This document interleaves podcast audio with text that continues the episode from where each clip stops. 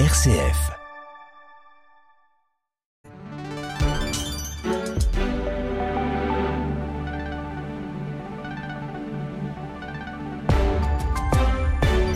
RCF, il est 19h. Le journal Jean-Baptiste Labeur. Bonsoir à toutes et à tous. Emmanuel Macron au Proche-Orient ce soir au menu des discussions sur Gaza avec le roi de Jordanie et le Noël avec les troupes françaises présentes dans le pays. Moins d'élèves dans les classes en primaire l'année prochaine et plus de profs dans les collèges et lycées. Les promesses du ministre de l'Éducation Gabriel Attal aujourd'hui. C'est la tendance à l'approche de Noël, les cadeaux faits soi-même. Dans ce journal, nous vous expliquerons tout à la fin de cette édition.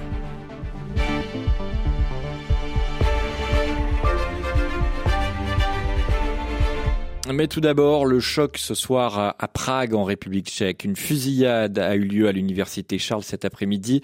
Elle a fait au moins 15 morts et une trentaine de blessés. Selon la police tchèque, l'assaillant a été tué.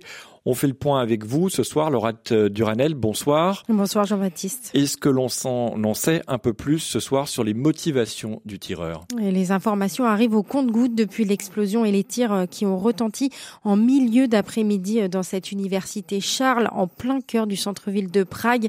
Le bilan des victimes a évolué ces dernières heures, passant de 10 à désormais plus de 15 morts et au moins 24 blessés. Les enseignants et les étudiants ont reçu l'ordre de s'enfermer pendant l'intervention de la police et le quartier historique autour du bâtiment a été fermé.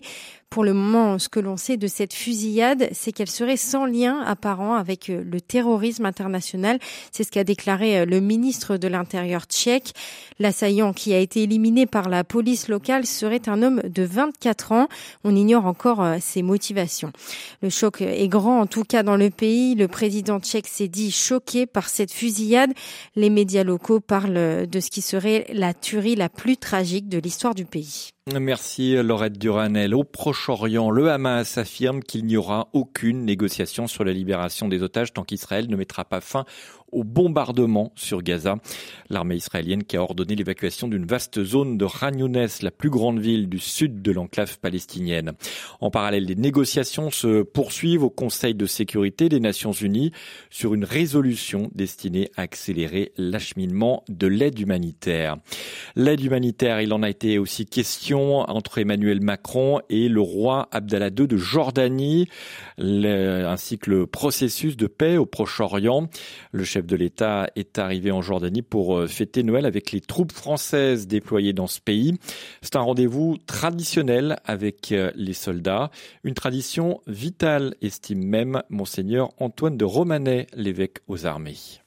C'est une présence symbolique particulièrement forte parce que tous ces militaires qui sont, euh, en l'occurrence sur H5 en Jordanie, sont présents pour quatre mois. Et le jour de Noël, pour eux, plus particulièrement, la distance avec leurs amis, leurs familles, leurs racines se fait particulièrement forte. Et lorsqu'on a une visite d'autorité, et très particulièrement la visite du chef de l'État, ça réchauffe le cœur d'une manière toute particulière et ça montre à ces hommes qui sont au milieu du désert, j'ai été les visiter moi-même il y a quelques années dans les mêmes circonstances, ces hommes qui sont au milieu du désert, et eh bien qu'ils ne sont pas euh, en bout de ligne, au bout d'une impasse euh, ou complètement oubliés, mais au contraire au cœur même de la préoccupation et de l'esprit du chef de l'État. C'est donc euh, symboliquement très fort et au travers de cette visite en Jordanie, ce sont toutes les troupes françaises qui sont déployées partout dans le monde, sur tous les continents, sur toutes les mers, dans les airs, au fond des eaux, qui euh, reçoivent ainsi le témoignage de la sollicitude du chef de l'État pour ceux qui engagent leur vie pour préserver notre liberté et notre dignité.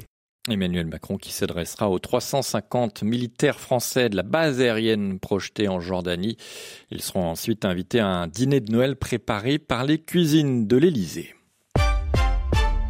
Emmanuel Macron qui s'est attiré les foudres d'une partie de la gauche et de la Fondation des femmes après euh, ses propos euh, sur Gérard Depardieu hier soir dans l'émission euh, C'est à vous. Il a désavoué sa ministre de la Culture et remis en avant l'ère du soupçon concernant le comédien poursuivi pendant plusieurs affaires à caractère sexuel.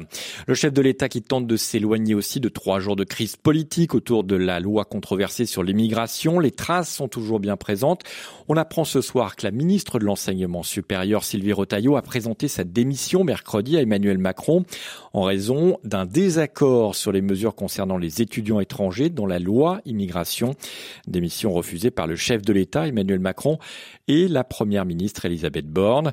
La première ministre qui sort particulièrement fragilisée de cette séquence, estime le politologue Romain Pasquier, directeur de recherche au CNRS et professeur à Sciences Po je pense qu'Elisabeth Borne euh, est un peu sur un siège éjectable, mais en même temps, ça fait déjà un petit moment. C'est-à-dire, qui pourrait la remplacer? Mais c'est vrai que sa majorité s'est fissurée. Euh, le ministre de la Santé a démissionné. Euh, d'autres ministres ont sans doute eu un peu la même idée. Gérard Darmanin a été un peu roulé dans la farine par la droite républicaine. Donc effectivement, il y a, il y a un problème de discipline dans ce gouvernement, mais en même temps, qu'est-ce qu'elle peut faire de plus? Elle a une majorité relative. Il n'y a pas de pacte de gouvernement qui a été euh, construit au début de cette législature. C'était l'idée que on négocierait texte par texte. Sauf que lorsqu'on négocie texte par texte dans un contexte, encore une fois, de culture politique majoritaire, c'est brutal, ça rend des coups de part et d'autre. Et donc, euh, on a l'impression effectivement d'une première ministre à chaque fois au bord de l'abîme. Et face à la loi immigration, la CGT appelle à la désobéissance civile. Le texte remet en cause nos principes républicains, estime la secrétaire générale du syndicat, Sophie Binet, appelant à faire primer la solidarité. Les présidents socialistes de 32 départements s'opposent à la loi immigration également. Elle prévoit, vous le savez, des restrictions pour toucher certaines aides sociales, notamment l'allocation personnalisée d'autonomie distribuée par les départements. Ces conseils départementaux ont donc annoncé qu'ils continueraient à la même aux personnes présentes sur le sol français depuis moins de 5 ans. Comment cela va être mis en place, Suzanne Marion? L'APA ou allocation personnalisée d'autonomie est versée aux personnes âgées dépendantes. Serge Rigal, président du département du Lot, est l'un des premiers à avoir annoncé vouloir maintenir cette aide pour tous. On appliquera la PAT telle que sera définie par la loi, bien sûr. Et de ce fait-là, il y a des gens qui ne rentreront pas dans les critères. Ceux qui ne rentreront pas dans les critères seront euh, allocataires d'un fonds, une allocation personnalisée universelle qui permettra de, de venir les soutenir. Il compte faire voter la création de cette allocation universelle en février, mais dans d'autres départements, on se donne un peu plus de temps. Le président de la Gironde, Jean-Luc Glaise, n'est pas sûr que la préférence nationale passe le filtre du Conseil constitutionnel. Moi, je pense que juridiquement, la loi ne tient pas. Et j'attends de voir l'avis du Conseil constitutionnel sur ce sujet de l'APA. Je ne suis pas du tout persuadé que le Conseil constitutionnel considère que l'universalité d'un droit lié à la dépendance puisse ne pas être accordé à quelqu'un en fonction de son origine. Le Conseil constitutionnel a été saisi par Emmanuel Macron, mais aussi par les partis de la NUPES et des associations. Les sages ont un mois pour rendre leur décision. 19h et presque 8 minutes sur RCF. Le Parlement a définitivement adopté cet après-midi le projet de budget 2024 après le rejet par les députés d'une motion de censure de la gauche. Et dans le prochain budget, l'éducation nationale sera épargnée par la baisse du nombre d'enseignants initialement prévu en 2024 alors que le nombre d'élèves baissera lui de 83 000 l'an prochain. Gabriel Attal a annoncé des annulations, suppression de postes après les arbitrages budgétaires.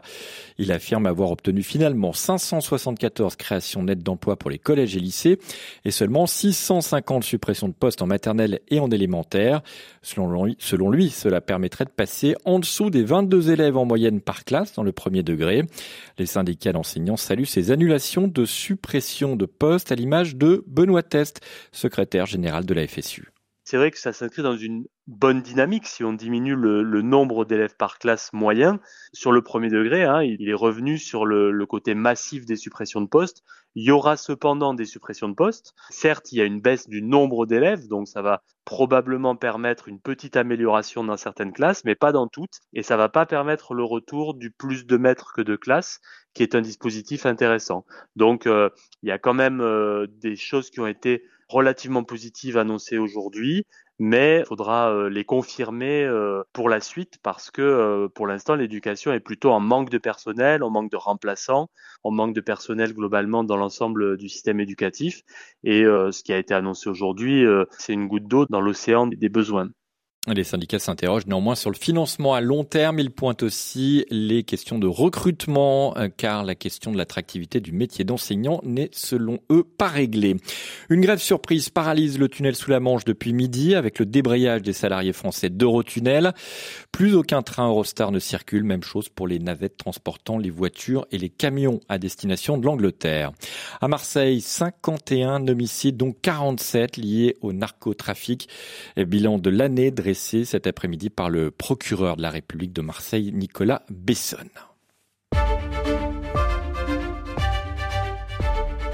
Attention, en cette période d'achat de Noël, la fraude par manipulation sur les paiements en ligne est en forte hausse, alerte la Banque de France.